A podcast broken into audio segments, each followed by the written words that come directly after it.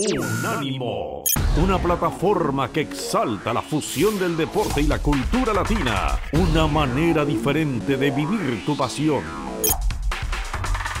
Sí.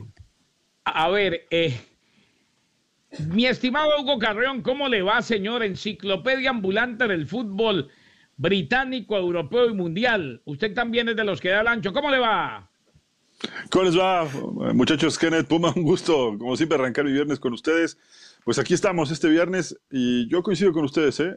A Danny Forley tiene que estar siempre, ¿no? Y es cuando yo tengo que decir, mi función en el equipo es decir, qué barbaridad.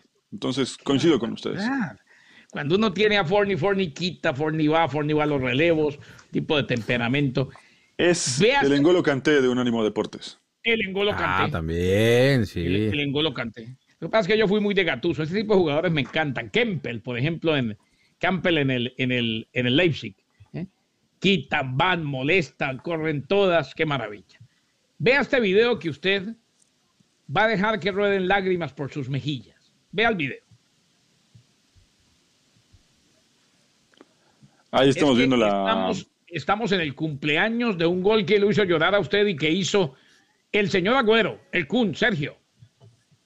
Sí, señor, ahí estamos viendo justamente esa, esa mítica jugada y bueno, la, cómo se fue armando la, la estatua que hoy, que hoy tiene ya el Kun en el Stadium, ¿no? Un gol que además creo, seguramente ustedes van a coincidir conmigo, eh, define una era en la League, ¿no? En los últimos 10 años de la Premier League los redefine con este gol y por supuesto que es la era del Manchester City, que está en camino a ganar una Premier League más está acostumbrado a ganarlas en las últimas jornadas, porque de las que ha ganado, o al menos sin contar esta que todavía no se terminó, eh, las ha ganado prácticamente todas en las últimas fechas, pero nunca de la forma tan dramática y tan tensa como la ganó aquel 13 de mayo del 2012 contra los Queens Park Rangers, en una temporada que estuvo llena de circunstancias, eh, una temporada que, si se recuerdan, la dirigía, por cierto, el gran Bobby Mancini, pero que empezó con la discusión eh, de Balotelli, que recordarán, eh, llegó tarde a la pretemporada y cuando llegó tarde no quería viajar a Estados Unidos. Eh, Why always me, Exactamente. Eh, se pelea con Balotelli, lo deja fuera algunos partidos y cuando regresa, en la semana que regresa, al bueno de, de Balotelli se le ocurre prender unos fuegos artificiales en su casa, se le quema la casa, desde luego que aparecen todos los tabloides ingleses en la semana del derby y el 1-0, una jugada de Villarista, es de Mario Balotelli. Se levanta la camiseta con el famoso juego es me, que después contaría el Kun Agüero que le decía en el descanso, ¿cómo se te ocurre eh, usar semejante camiseta? Y dijo, es que todas las cosas malas en el club le me pasan a mí, ¿no? Eh, pero eso no fue todo, porque además, eh, además de esa goleada espectacular que también es recordada por los hinchas del, City, el 6 a 1 y el juego es me,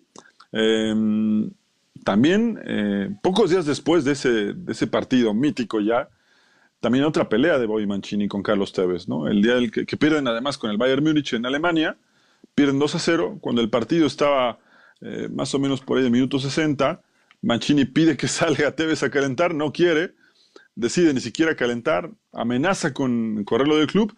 ¿Y qué pasó al día siguiente? Bueno, pues Carlos Tevez creo que no estaba tan preocupado porque fue a jugar golf y allí estuvo un rato jugando golf Carlos Tevez. Pero bueno, eh, eso fue un poco para el contexto de la, de la temporada.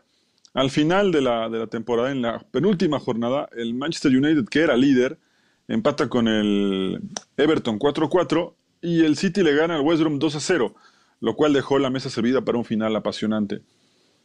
Empatan en puntos y, bueno, al City le bastaba con, con ganar contra el Queen's Park Rangers, que se jugaba el descenso, pero bueno, eh, la fatalidad acostumbrada a vivir con el Manchester City en los últimos años, pues no lo tenía nada cómodo. Empezaron ganando con un gol de Zabaleta, luego el Park Rangers lo da vuelta.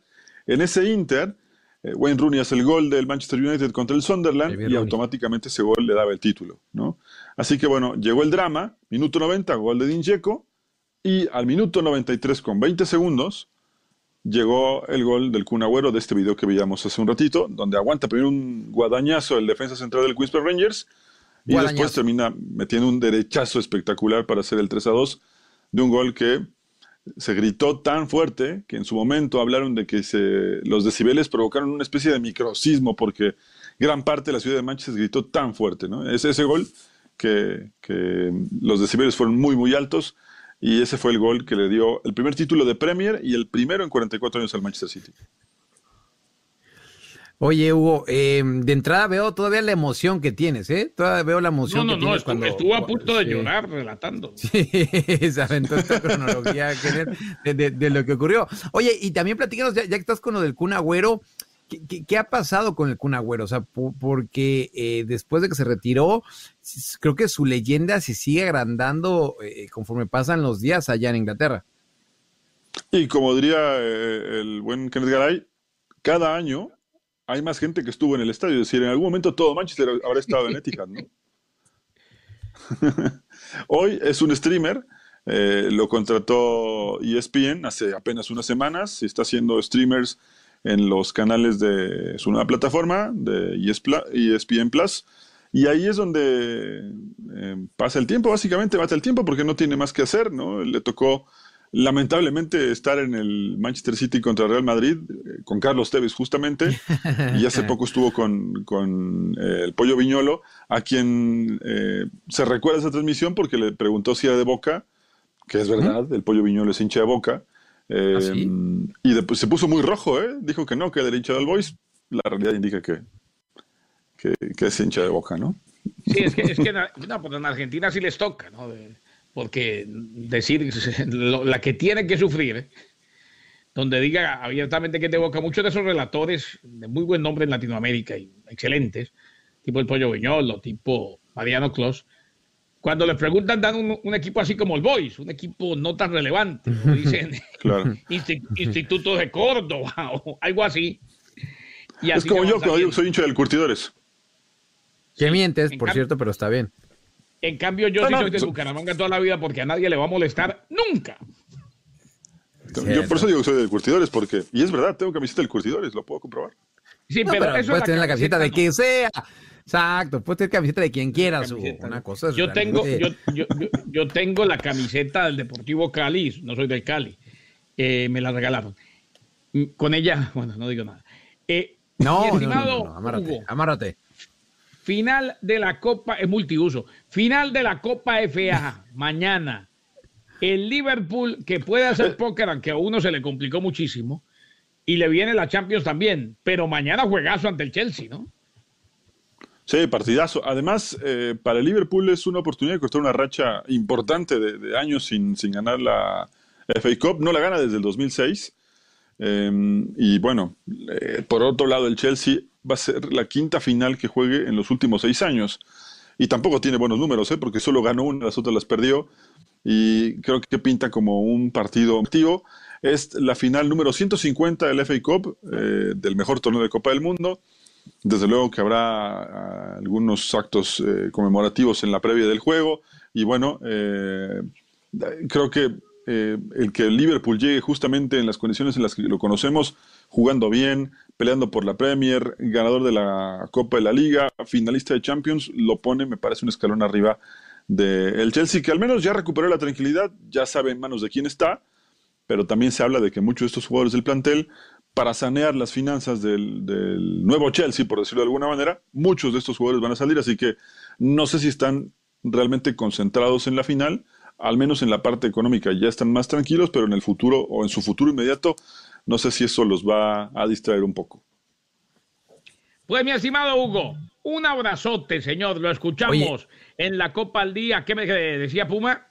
No, que antes de que se me vaya Hugo, le tengo una muy buena noticia. Este fin de semana, Hugo, mira nada más lo que tenemos acá en Unánimo Deportes. West Ham en contra del Manchester City. 9 a.m. tiempo del Este, 6 a.m. tiempo del Pacífico. Así que, Hugo, para que no extrañes a tu Manchester City, que ya vimos que estuviste a punto de llorar recordando ese gol del Kun Agüero, mira nada más lo que puedes escuchar acá en Unánimo Deportes. Obviamente no me lo voy a perder. Muchas gracias por el regalo del fin de semana y ojalá el City Ojalá el City gane eh, la Premier y ojalá el Liverpool gane la, Champions y la FA Cup. Ah, mira. Cuando, cuando a usted le dicen o le dan una noticia como la que le acaba de dar el Puma, ¿cuál es la respuesta de batalla que usted ya tiene lista? ¿Usted qué dice? ¡Qué barbaridad! ¡Qué buen partido! ¡Qué barbaridad! ¡Qué Gracias a Hugo Carreón! ¡Qué barbaridad! Volvemos. Hugo Carreón, nuestro Hugo, y es de Unánimo Deportes. El hombre le mandamos la pared, hizo un golazo, yo. ¿eh? Sí, la dejamos ahí en la frontal del área chica y tenga, la mandó al fondo. Al ángulo. Volvemos, ya viene Billy. Billy Vega. ¿Billy Vega? Es que los Billys están de moda. Unánimo, una plataforma que exalta la fusión del deporte y la cultura latina, una manera diferente de vivir tu pasión.